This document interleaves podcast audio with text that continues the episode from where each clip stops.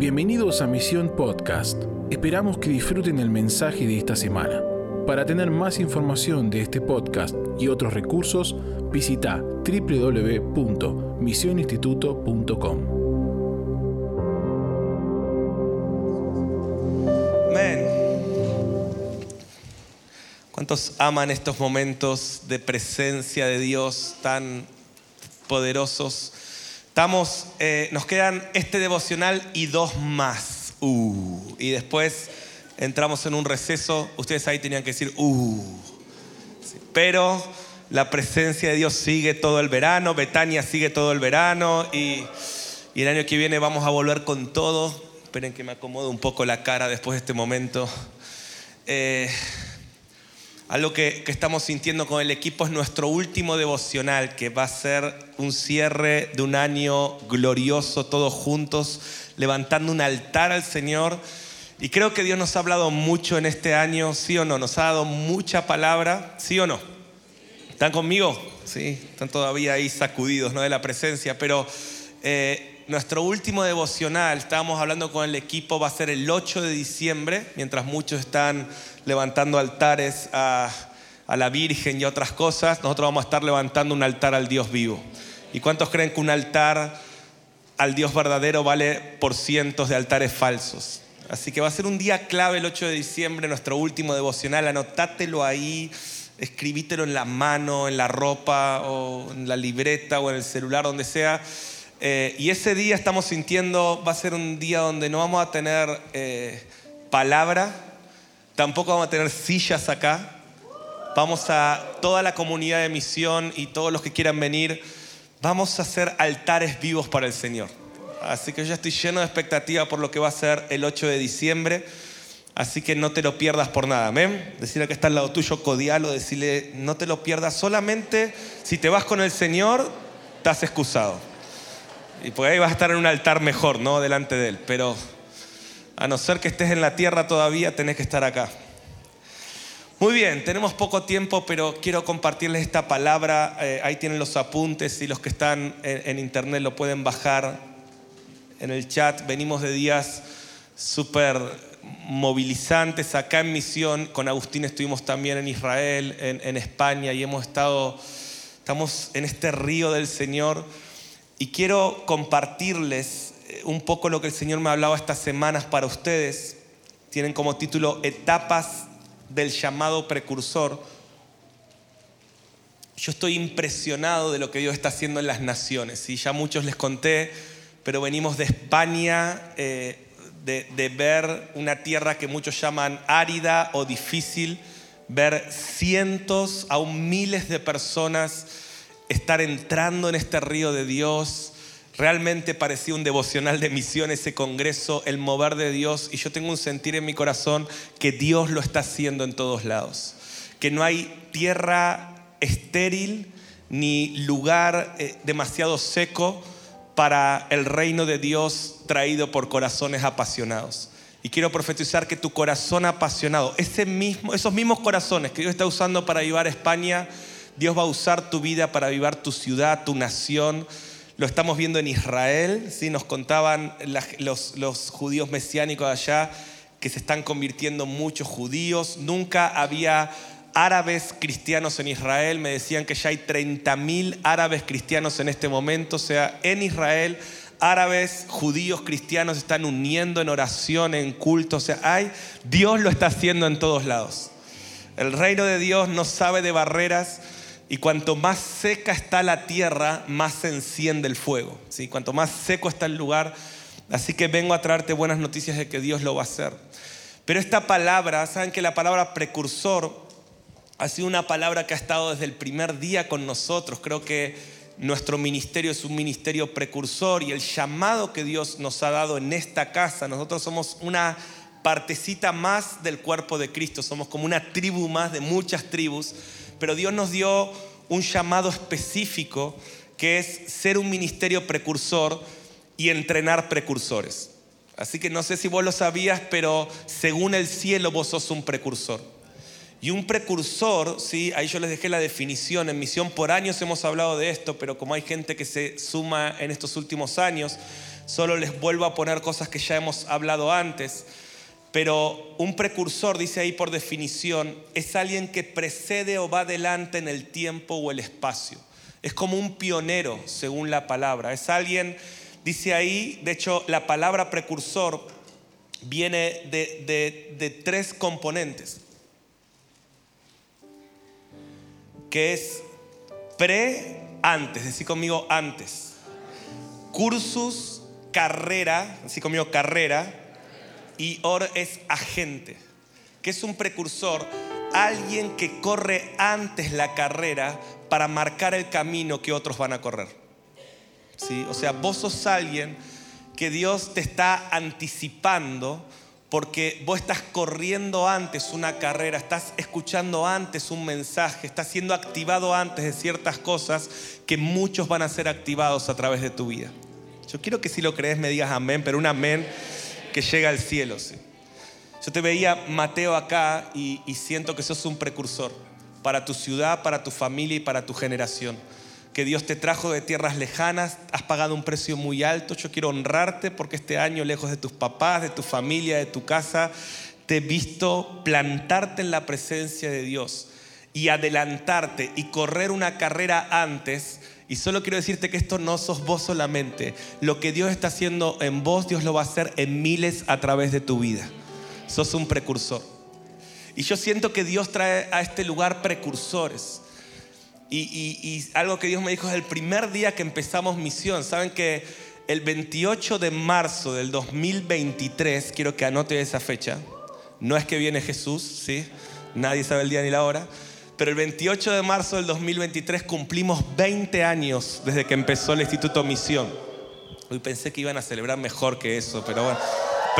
preparen fuerzas para eh, el, el 28 de marzo. A mí no me gusta celebrar los aniversarios, pero creo que este lo vamos a celebrar, ¿no? Porque 20 años y desde el primer día, eh, desde el primer día yo he visto este manto sobre misión, que es un ministerio precursor. Y para mí hoy ir a España, por ejemplo, y ver cientos de personas en el mensaje Maranata, en la intimidad, ahí yo veo lo que es un ministerio precursor y, vengo con mucha autoridad a alentarte, a decirte que lo que vos estás viviendo hoy pronto lo verás en tierras difíciles, en lugares que amás, porque sos un adelantado, sos un pionero.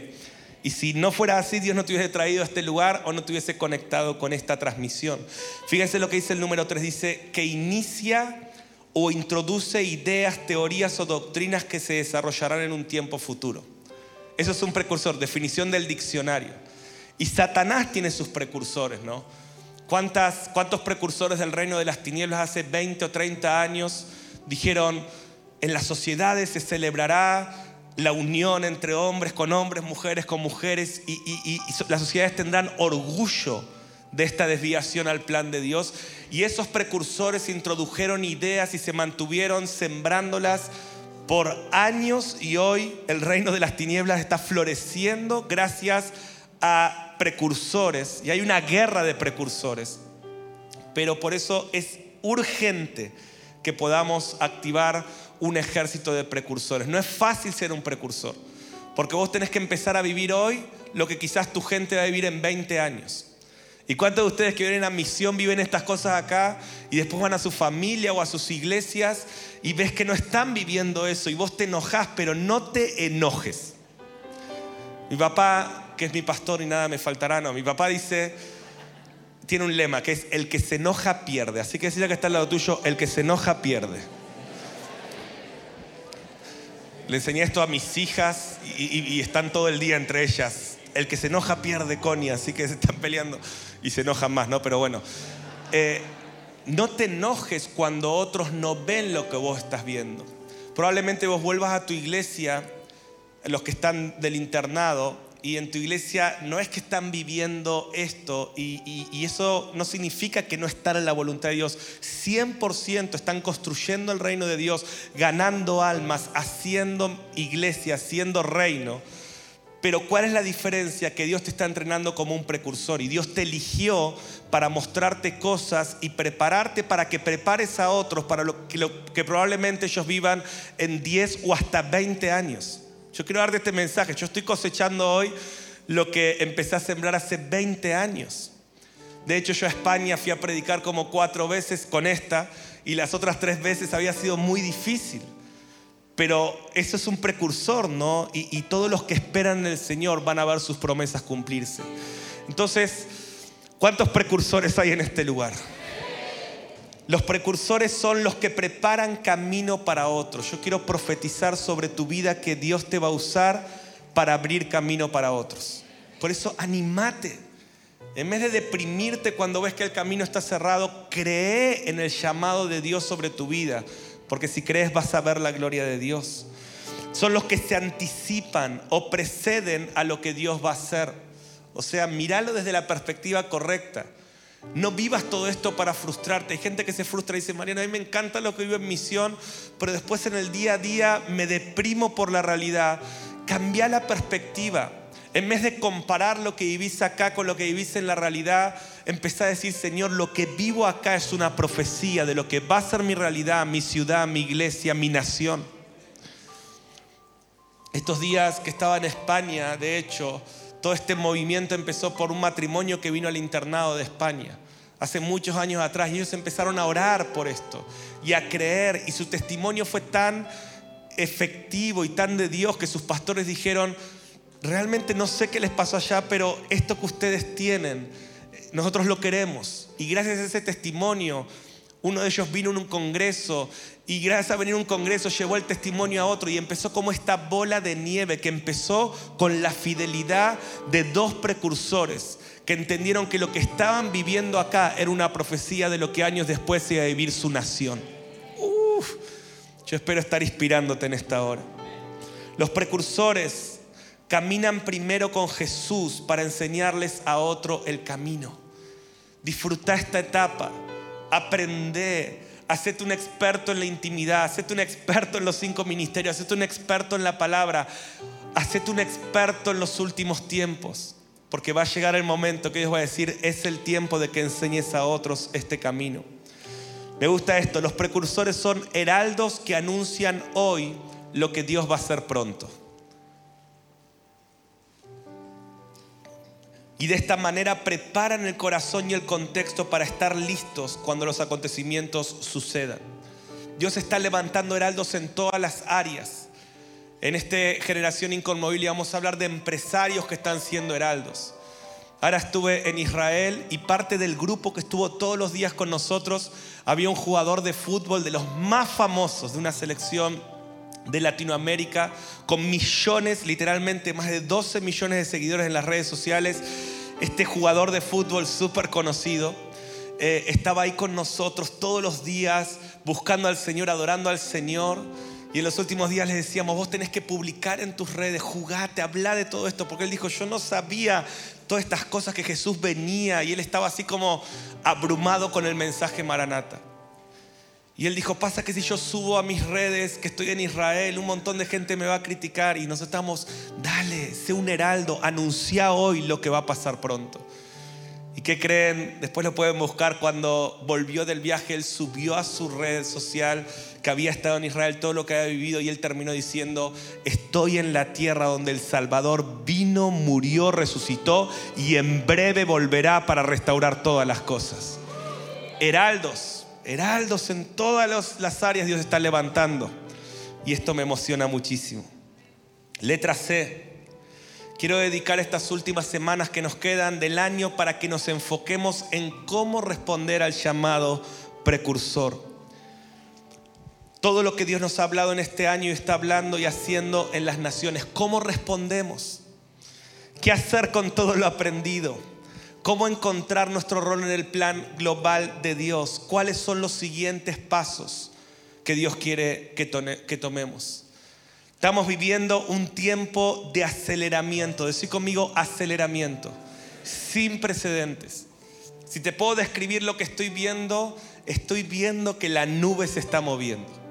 En números 9:22 había tiempos donde el pueblo tenía que estar tranquilito, pero cuando la nube se movía había que moverse. Quiero decirte algo, la nube se está moviendo en las naciones. Te traigo un reporte de, de, Israel, de Europa, y lo estamos viviendo acá. Está pasando en toda la tierra.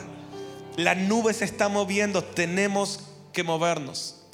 En esta década se están cumpliendo profecías que no se cumplieron en los últimos 20 años. Yo creo que desde el 2020 al 2030 y, estos 10 años ustedes después van a poder juzgar si lo que estoy diciendo es de Dios o no. Creo que en estos años van a pasar cosas, en estos 10 años van a pasar cosas que no pasaron en los últimos 2000 años. El que tenga oídos para oír, que oiga. La nube se está moviendo. Yo no tengo el tiempo para explicarte todo lo que viene estos días en Israel, pero cosas que no pasaron en siglos están pasando ahora. Joel 2, por ejemplo, Joel dijo, antes del día grande y terrible del Señor habrá salvación en Jerusalén. Por dos mil años en Jerusalén solo hubo sangre, guerra, pleito, pero hoy árabes y judíos se están salvando en Jerusalén y están aceptando a Jesucristo como el Señor. Estamos en un tiempo de mucho aceleramiento. No hay tiempo para perder. Yo creo que por la gracia de Dios hemos nacido en la hora más difícil pero más gloriosa de la historia. Y yo espero despertarte. Porque vos sos un precursor. El precursor no puede esperar ver para creer. El precursor es una atalaya. El precursor le cree a Dios y anuncia. Como nunca hay una voz maranata en el mundo, el espíritu y la esposa dicen, ven. Pero esto no es una voz teológica, esto no es solamente hablar un versículo, este es un deseo, queremos que Él venga. Tenemos que salir de la religiosidad. A veces decimos ven como religión, ¿no? Es como que yo le digo a Maxi, Maxi, vení. Y, y no estoy esperando que él venga. Si vos llamás a alguien, ¿querés que venga o no querés que venga? Entonces cuando yo te digo, creo que Cristo va a venir en nuestra generación, lo digo porque tengo, las señales lo hablan. hay tantos textos que lo hablan, pero sobre todo es porque cuando nosotros decimos ven, queremos que Él venga. No somos religiosos que estamos hablando por hablar. Queremos ver a Jesús nuevamente en la tierra. Pero sabemos que para que Él venga hay muchas cosas que todavía van a pasar. Y muchas cosas son negativas. Ahí dice letra E. Hay dinámicas positivas que se están cumpliendo. Déjame enumerártelas rápido. Un despertar global al entendimiento de los tiempos un avance en la gran comisión en todo el mundo. Judíos y árabes se convierten y, se despiertan en Israel. Hay salvación en Jerusalén. Hay casas de oración que se multiplican en las naciones. Lugares como Turquía, el mundo árabe y, muchos lugares están levantando casas de oración. Muchas profecías cumpliéndose. También hay dinámicas negativas que están aconteciendo.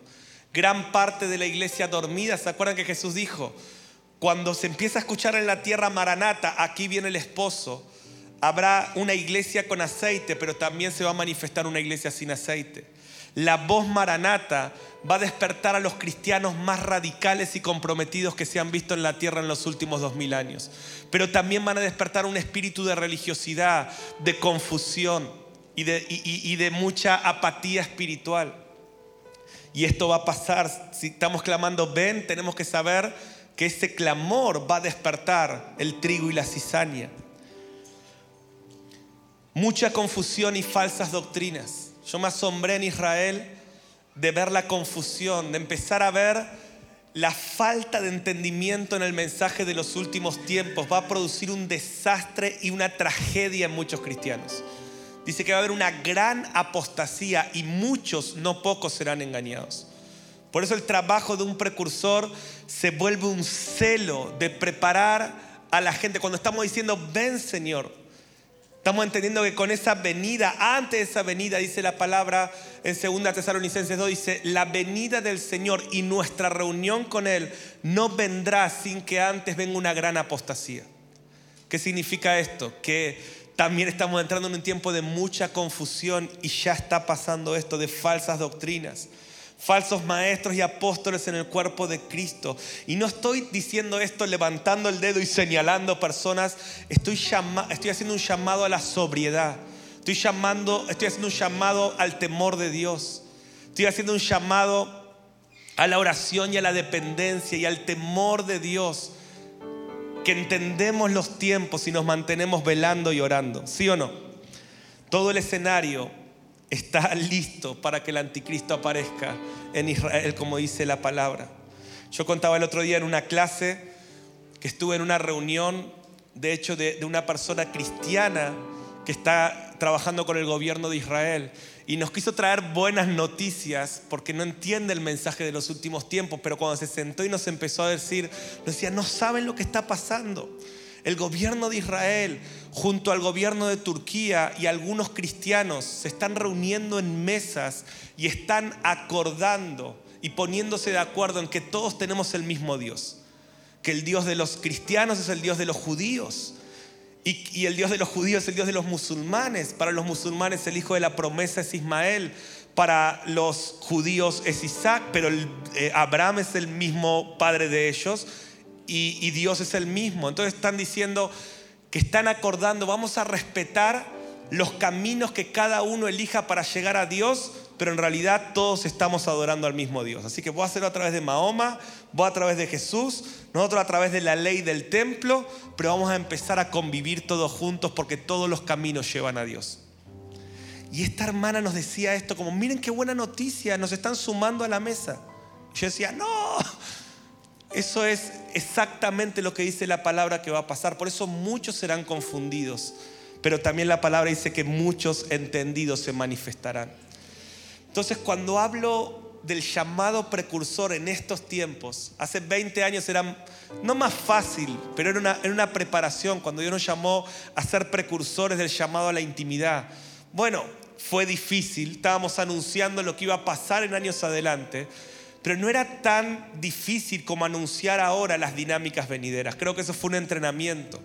Pero ahora Dios tiene que levantar un ejército de precursores que van a anunciar hoy con firmeza, autoridad, lo que Dios va a hacer en los próximos años y van a preparar el camino para que realmente muchos no sean confundidos y que toda esta parte gloriosa de los últimos tiempos se manifieste. ¿Cuántos de esos precursores hay en este lugar?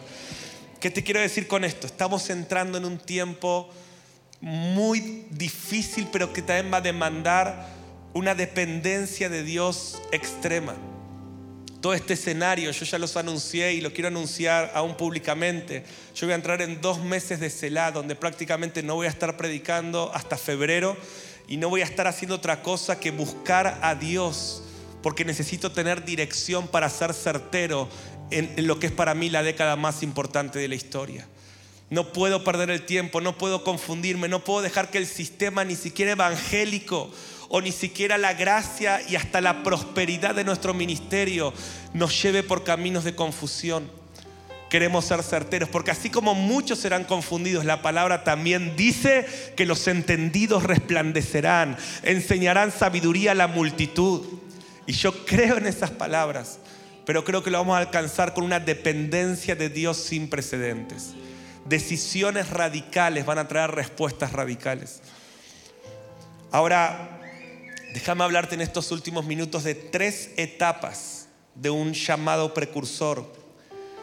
Y yo las he vivido en mi vida, bueno, estoy viviéndolas y quiero que vos puedas ubicarte en qué parte del llamado precursor estás. Pero sos un precursor de esta generación. Recibí esta palabra. Sos un precursor. Si no, no estarías en este lugar. Si Dios te trajo a este lugar, ¿cuántos creen que Dios los trajo a este lugar? Si Dios te trajo a este lugar, este es tu llamado. Sos un precursor. Ahora, tres etapas de un precursor. Número uno, amar. Amar. Y creo que ser un precursor en esta generación está totalmente conectado con el regreso de Cristo. Porque lo que tenemos que anunciar que viene es el regreso de Cristo y la preparación para todas esas dinámicas. Esto no es una moda, esto no es un énfasis que Dios está trayendo en las naciones. Esto es Dios despertando atalayas que anuncian lo que realmente pronto va a suceder. Y, y lo primero que Dios despierta en un precursor es amor. Decí conmigo amor. Amor por los últimos tiempos. Y quizás muchos están en esa etapa donde no entienden del todo, pero están empezando a sentir que se enciende un celo que se enciende un deseo, que se siente una atracción. Yo me acuerdo cuando en el 2008 Dios empezó a despertar amor por Israel. Yo no entendía que Israel era una pieza clave para el regreso de Cristo. Yo todavía no entendía la narrativa de que había que haber salvación en Jerusalén para que Cristo venga y ellos digan bendito el que viene en el nombre del Señor.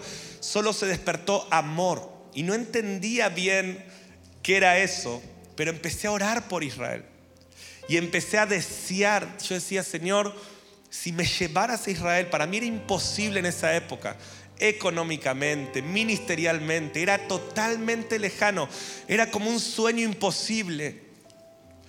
En este tiempo de mi vida voy y vuelvo a Israel cuando quiero. Este año fui dos veces y ahora me estaba, hoy me estaba mandando un pastor real, me decía, Mariano, necesitamos que vengas dos días, te mandamos los pasajes. Yo dije, no, no, estoy entrando en un celar, no puedo ir. Pero todo empieza cuando se despierta como un deseo y ese deseo es de Dios. Dios está despertando un deseo por Israel. Dios está despertando un deseo por los últimos tiempos. Dios está despertando, dice ahí, la primera etapa del llamado precursor se activa cuando empezamos a sentir amor, celo, una carga santa por los últimos tiempos, el regreso de Cristo, la gran comisión e Israel. Yo amo estar viendo esto en, mi hija Connie. Ahora me mandaba eh, José una foto, yo no estuve en el Día de las Naciones, como ella escribió ahí en, los, en los paneles, escribió, esperen que se los quiero leer, decía, todo lo que nace en Jesús será restaurado, Israel será restaurado. Y yo veo como ella no entiende el plan, pero está despertando amor por las naciones. Anoche Connie no podía dormir, a la madrugada yo estaba dormido, vino a mi pieza, me dijo, papi, no puedo dormir, por favor, oremos. Y nos pusimos a orar y ella me dijo, quiero orar yo. Y ella empezó a orar, dijo, Dios, ayúdame a dormir, no puedo dormir, te pido que me ayudes a dormir. Y de repente ella empezó a decir, Señor, te pido por las naciones perseguidas, te pido, Señor, que cuides a los cristianos perseguidos yo estaba dormido, por un momento estaba por manifestarme, ¿no? Digo, hija, déjame dormir. Y de repente me sentí yo el endemoniado, ¿no? Dije, Dios mío, vos estás despertando deseo, amor. Y yo oro por todos los que están acá en esa etapa. Y oro para que le des lugar a ese amor que Dios está despertando. Por eso dice la palabra en 2 Timoteo 4:8 que hay que amar la venida. Y si vos todavía no entendés todo Apocalipsis, todos los últimos tiempos, pero estás amando la venida, gloria a Dios. Se está encendiendo el llamado precursor. ¿Cuál es la etapa uno? Señor, no sé cómo va a suceder todo lo de los últimos tiempos, pero quiero que vengas. Quiero que vengas a reinar todas las naciones. ¿Cuántos de esos hay en este lugar? Amar. Entonces, número uno, amar. Miren Isaías 62. Dios dice, por amor a Sión no callaré, por amor a Jerusalén no descansaré. Dios dice, yo amo Sión, yo amo Jerusalén. Me entrevisté una persona en este viaje de, Israel y dijo, ¿por qué pastores cristianos aman Israel? ¿Por qué aman nuestra nación? Mi respuesta fue, porque nuestro Padre ama Israel y nosotros amamos todo lo que nuestro Padre ama. Somos sus hijos. Y, esa es la etapa uno, amor, amamos Israel. Se los dejé ahí, después léanlo. Hay tres formas de hacer crecer el amor. Número uno, la oración. Cuando oramos, sentimos lo que Dios siente por eso. Por eso si Dios está despertando amor por su, por su regreso, canta Maranata, canta ven, ora por Israel. Cuando vos orás por algo, sentís lo que Dios siente por eso. Cuando oramos, crece ese amor. Por eso Dios está restaurando la oración día y noche. Porque Dios quiere que nuestro llamado precursor sea incrementado. Y cuando oramos, crece nuestro amor por aquello que oramos. Lo segundo que hace crecer el amor son las pruebas. El amor crece cuando es probado. Por eso antes del regreso de Cristo va a venir mucha prueba sobre el mundo.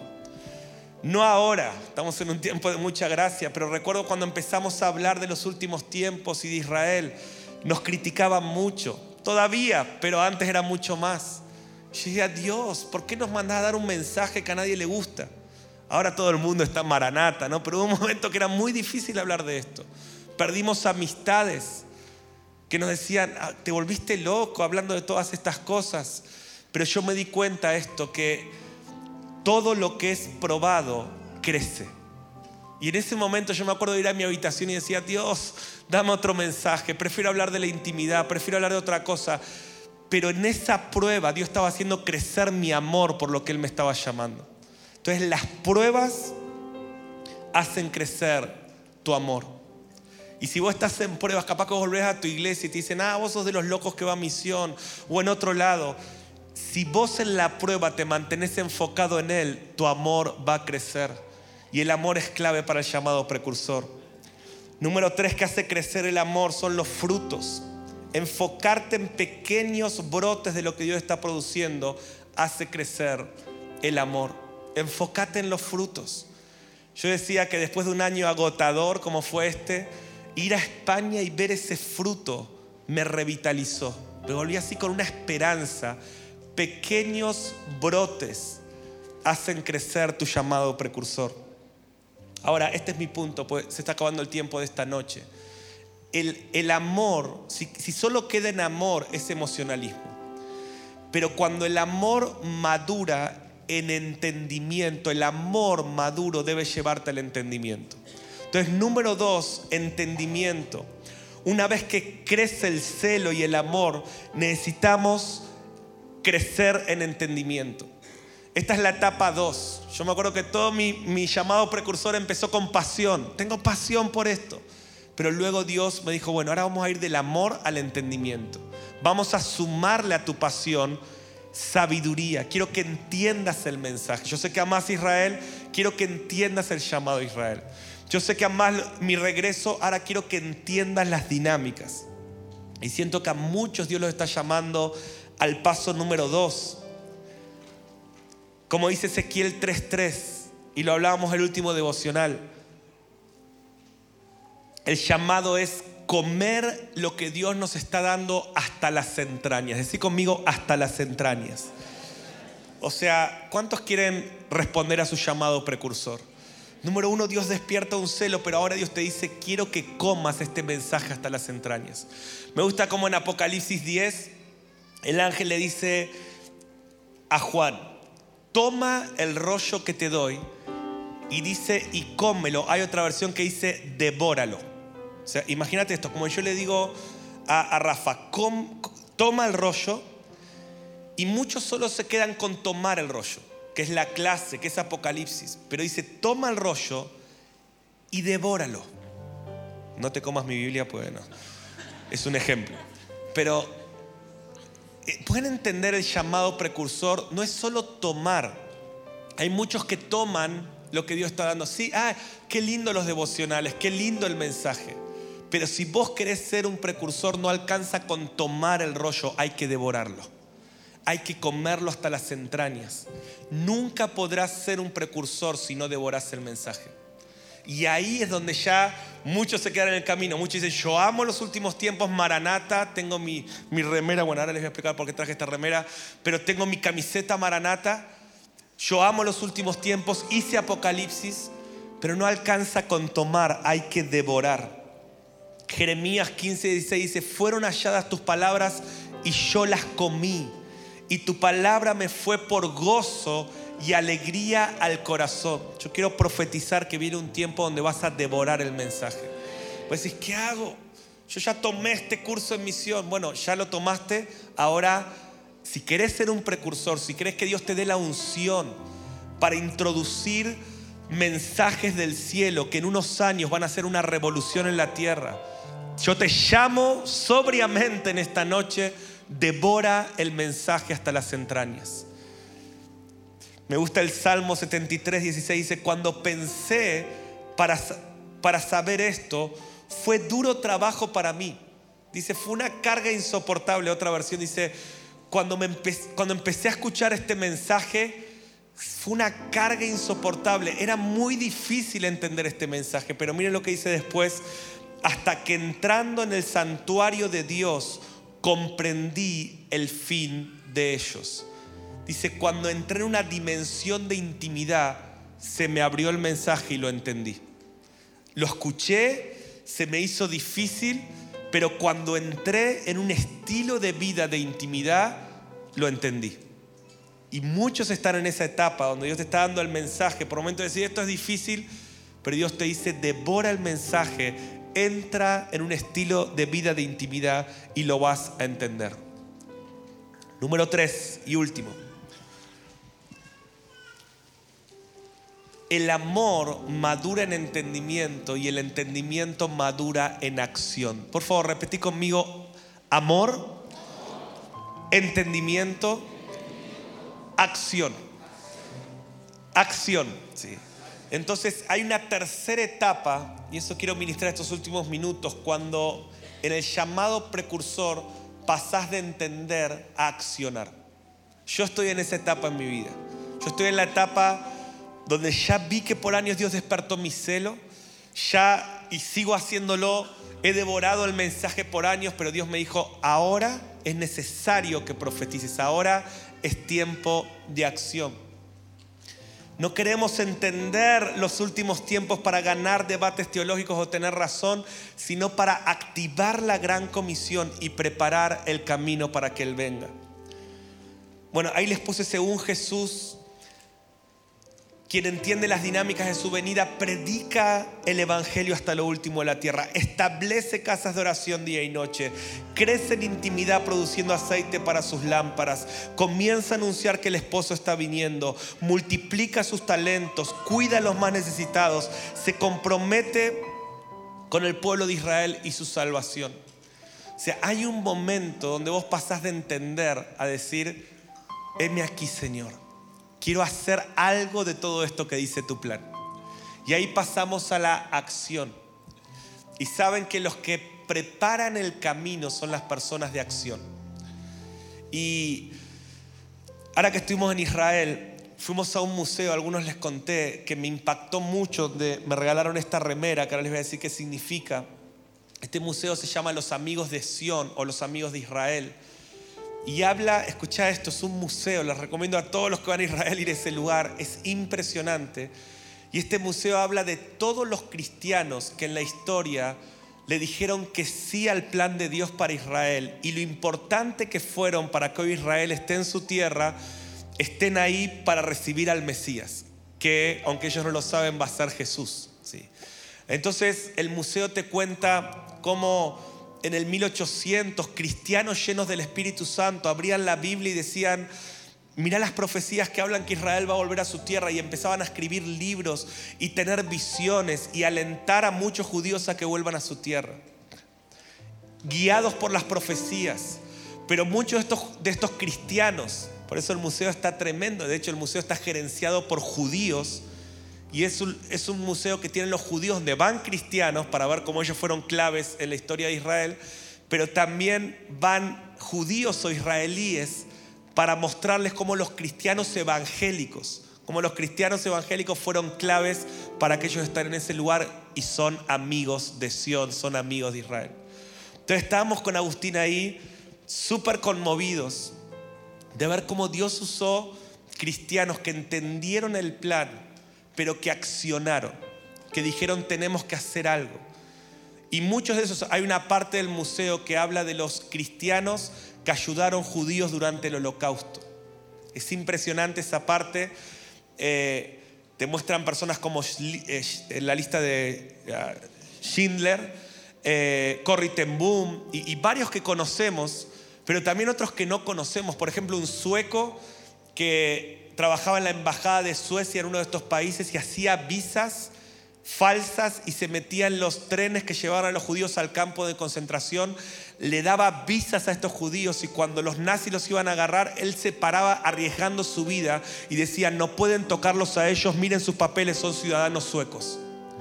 Y gente que fue clave, eran cristianos, que veían el plan de Dios para Israel y durante el holocausto protegían judíos. Y así un montón, nosotros estábamos súper conmovidos. En un momento, él les mostraba una foto, Agustín sacó esa foto, eh, nos hicieron, cuando terminaba esa parte, nos hicieron poner la mano así palma para arriba. Y era súper moderno el museo y bajaba una luz, ¿sí? Y aparecía, vamos a poner la foto, no ese versículo exactamente, ahí está la foto. Y aparecía, miren, eso es la cara de un judío, su nombre, y decía que ese era un judío que había sido salvado del holocausto por uno de esos cristianos. Entonces el punto era, ¿qué sucedería si la vida de un judío estuviera en tus manos?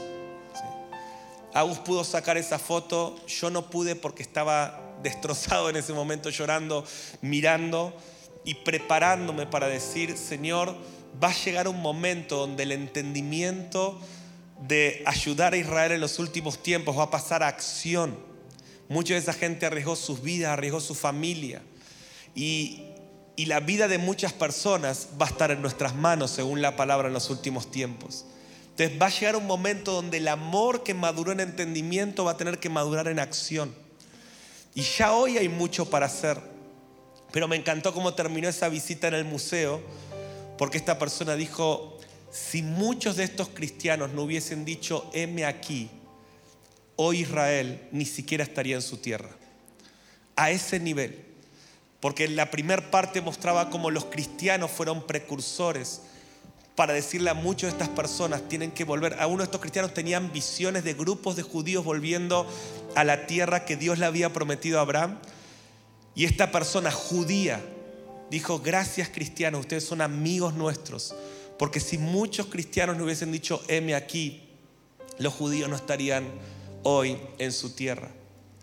Y, tenemos que terminar, que venga el equipo y, y Agus va a ministrar un poco, pero ahí les dejé algunos versículos de personas que dijeron, heme aquí. ¿Saben qué dice esta remera?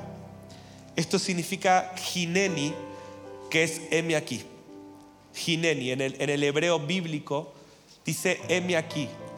Y cuando vos salís de ese museo, te dan esta remera como un compromiso de personas que van a pasar del entendimiento a la acción, que van a decir, heme aquí, Señor. Entonces, amamos que Cristo venga, queremos que Cristo venga. Queremos comer este mensaje hasta las entrañas. Pero Dios está levantando una generación que va a decir, heme aquí, Gineni, Gineni. Puedes decirle al Señor Gineni. Miren, ahí en, los apuntes les dejé varias personas que dijeron Gineni, que aparece esta palabra en la Biblia. Abraham dijo Ginemi cuando Dios lo llamó, heme aquí. Y Dios le mandó a entregar a su hijo, pero lo estaba convirtiendo en el padre de una nación. ¿Cuántos todavía quieren decir al Señor Gineni? Puedes decirle con tu mano en alto, Gineni, Señor, heme aquí. Jacob le dijo al Señor Gineni, heme aquí. Y él se convirtió en el padre de Israel.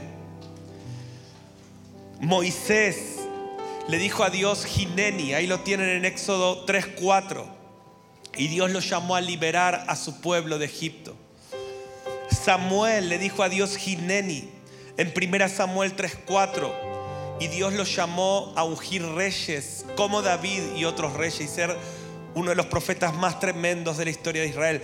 Isaías le dijo a Dios Gineni, heme aquí, y Dios lo convirtió en una voz profética para esa su generación de la primera y la segunda venida de Cristo.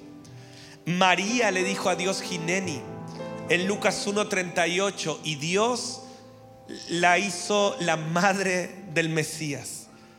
Cristo, dice Hebreos 10:9, dijo Gineni, que se haga tu voluntad. Y entonces Él fue el enviado de Dios para cumplir su plan. Hay algo poderoso que se activa cuando vos querés entrar en acción. Cuando decís, Dios, quiero ser un precursor amo este mensaje, ya lo entiendo, lo voy a comer, pero quiero responder, Gineni, Gineni, heme aquí, Señor. Por eso quiero invitarte a ponerte de pie. Gracias por escucharnos. Esperamos que este mensaje te bendiga y transforme tu vida para manifestar el reino eterno en las naciones. Te invitamos a suscribirte y compartir este contenido. Para más información visita www.misioninstituto.com.